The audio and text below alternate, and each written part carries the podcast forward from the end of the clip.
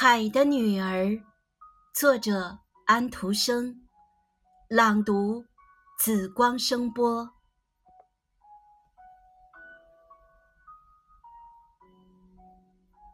从前，在蔚蓝的大海深处，有一座金碧辉煌的宫殿，那里住着海王和他的母亲。海王有六个漂亮的美人鱼女儿。它们都长着一条美丽的鱼尾，在它们之中，小人鱼公主是最小、最美丽的一个。小人鱼是一个古怪的孩子，不大爱讲话，总是在静静的思考。他最大的快乐是听一些关于人类世界的故事。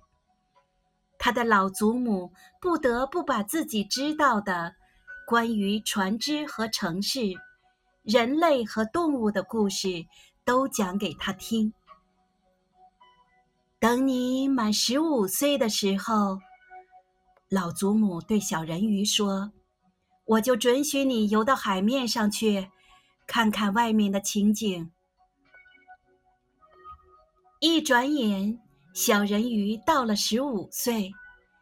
当他把头伸出海面的时候，天已经黑了，海面上停着一艘大船，船上亮着各色各样的灯笼，热闹极了。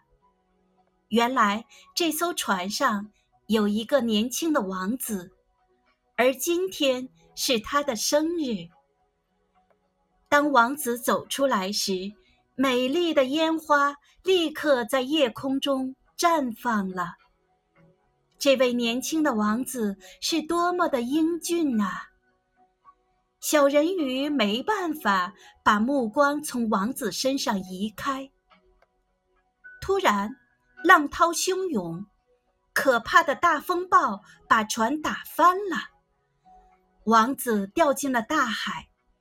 小人鱼记得人类是不能生活在水里的，便奋力地向王子游去。黎明时分，风暴已经过去了。小人鱼拖着已经昏迷的王子游向陆地，并把他放到了沙滩上。这时，许多年轻的女子走过来，小人鱼赶紧藏了起来。一个年轻女子发现了躺在岸边的王子，于是走到了王子身边。小人鱼看到王子渐渐苏醒过来，可是王子并没有发现躲在岩石后面的小人鱼，也不知道救自己的人就是他。后来，小人鱼在遇见王子的那片海上度过了好几天，但是他再也没有见到那个王子。他渐渐的开始爱起了人类来。他想知道关于人类的一切。有一天，他忍不住问老祖母：“人类会永远活下去吗？他们会不会像我们那样死去呢？”一点也不错，老祖母说，而且他们的生命比我们还要短暂呢。我们可以活三百岁。但是，因为我们没有一个不灭的灵魂，所以当生命结束时，我们会变成水面上的泡沫。相反，人类有一个不灭的灵魂，所以即使他们的身体化为灰尘，灵魂依然会活着。那我们怎么才能得到一个不灭的灵魂呢？小人鱼问：“老祖母说，只有当一个人全心全意的爱你，愿意娶你为妻的时候，他才会分给你一个灵魂，而同时他自己的灵魂也能保持不灭。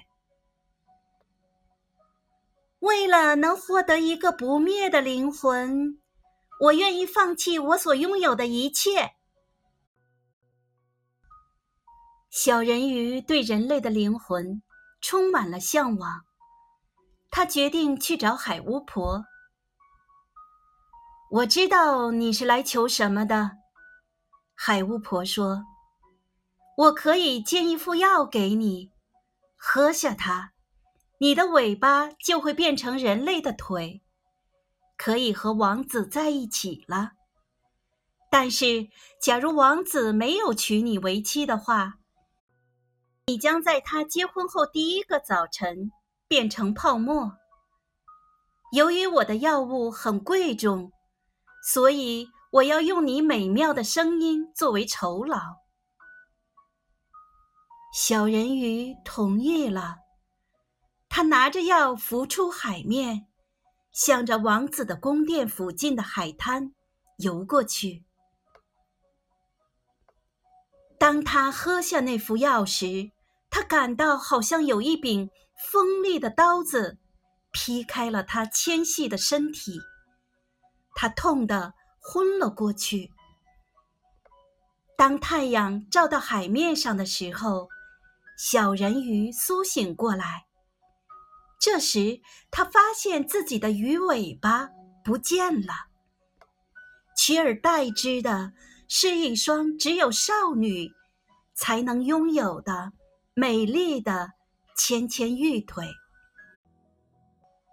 而那位年轻英俊的王子正在自己的身旁。王子问小人鱼：“你是谁？是怎么到这儿来的？”小人鱼。只能用深蓝色的眼睛，温柔而又悲哀地望着他，因为他现在已经不会讲话了。王子挽着小人鱼的手，把他领进了宫殿。小人鱼穿上华丽的衣服，成了王宫里最美丽的人。然而，他却不能唱歌。也不能讲话。王宫里举办舞会时，小人鱼用脚尖站着，在地板上轻盈着跳着舞。从来没有人这样跳过。他的每一个动作都衬托出他的美，大家都看得入了迷。特别是那位王子，他把他叫做他的孤儿。王子一天比一天更爱她，可是他从来没有娶她的意思。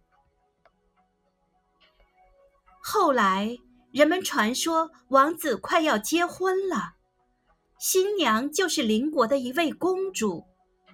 当王子看到那位公主时，激动地说：“就是你，救活我的就是你，你就是我的新娘。”王子并不知道，救活他的人就是一直陪伴在他身边的小人鱼。看到这一切，小人鱼觉得自己的心在碎裂，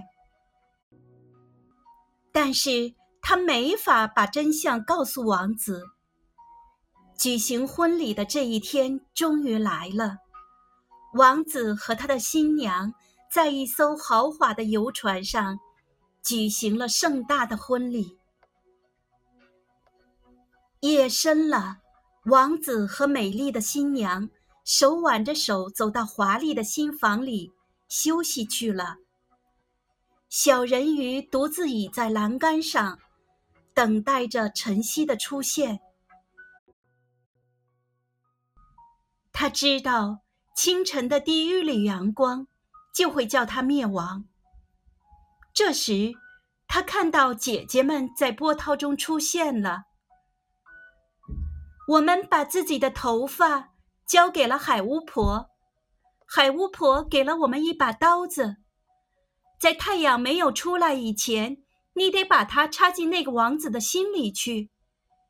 当他的热血流到你的腿上时，你的双腿就会变成鱼尾，你就可以回到海里来了。快动手吧！他们发出一阵深沉的叹息后，便沉入浪涛里了。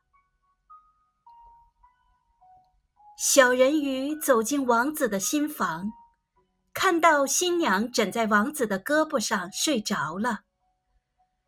刀子在小人鱼的手里不停地颤抖。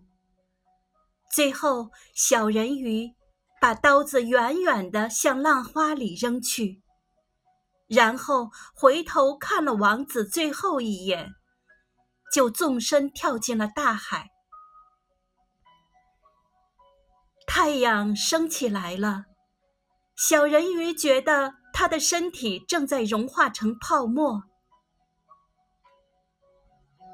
我应该到哪里去呢？小人鱼问。他的声音显得虚无缥缈。到天空的女儿那里去吧。空中有一个声音回答道。人鱼是没有不灭的灵魂的，除非他获得一个凡人的爱情。天空的女儿也没有永恒的灵魂，但是她可以通过自己的善行，来为自己创造一个不灭的灵魂。小人鱼向太阳伸起了手臂，他第一次感到要流出眼泪了。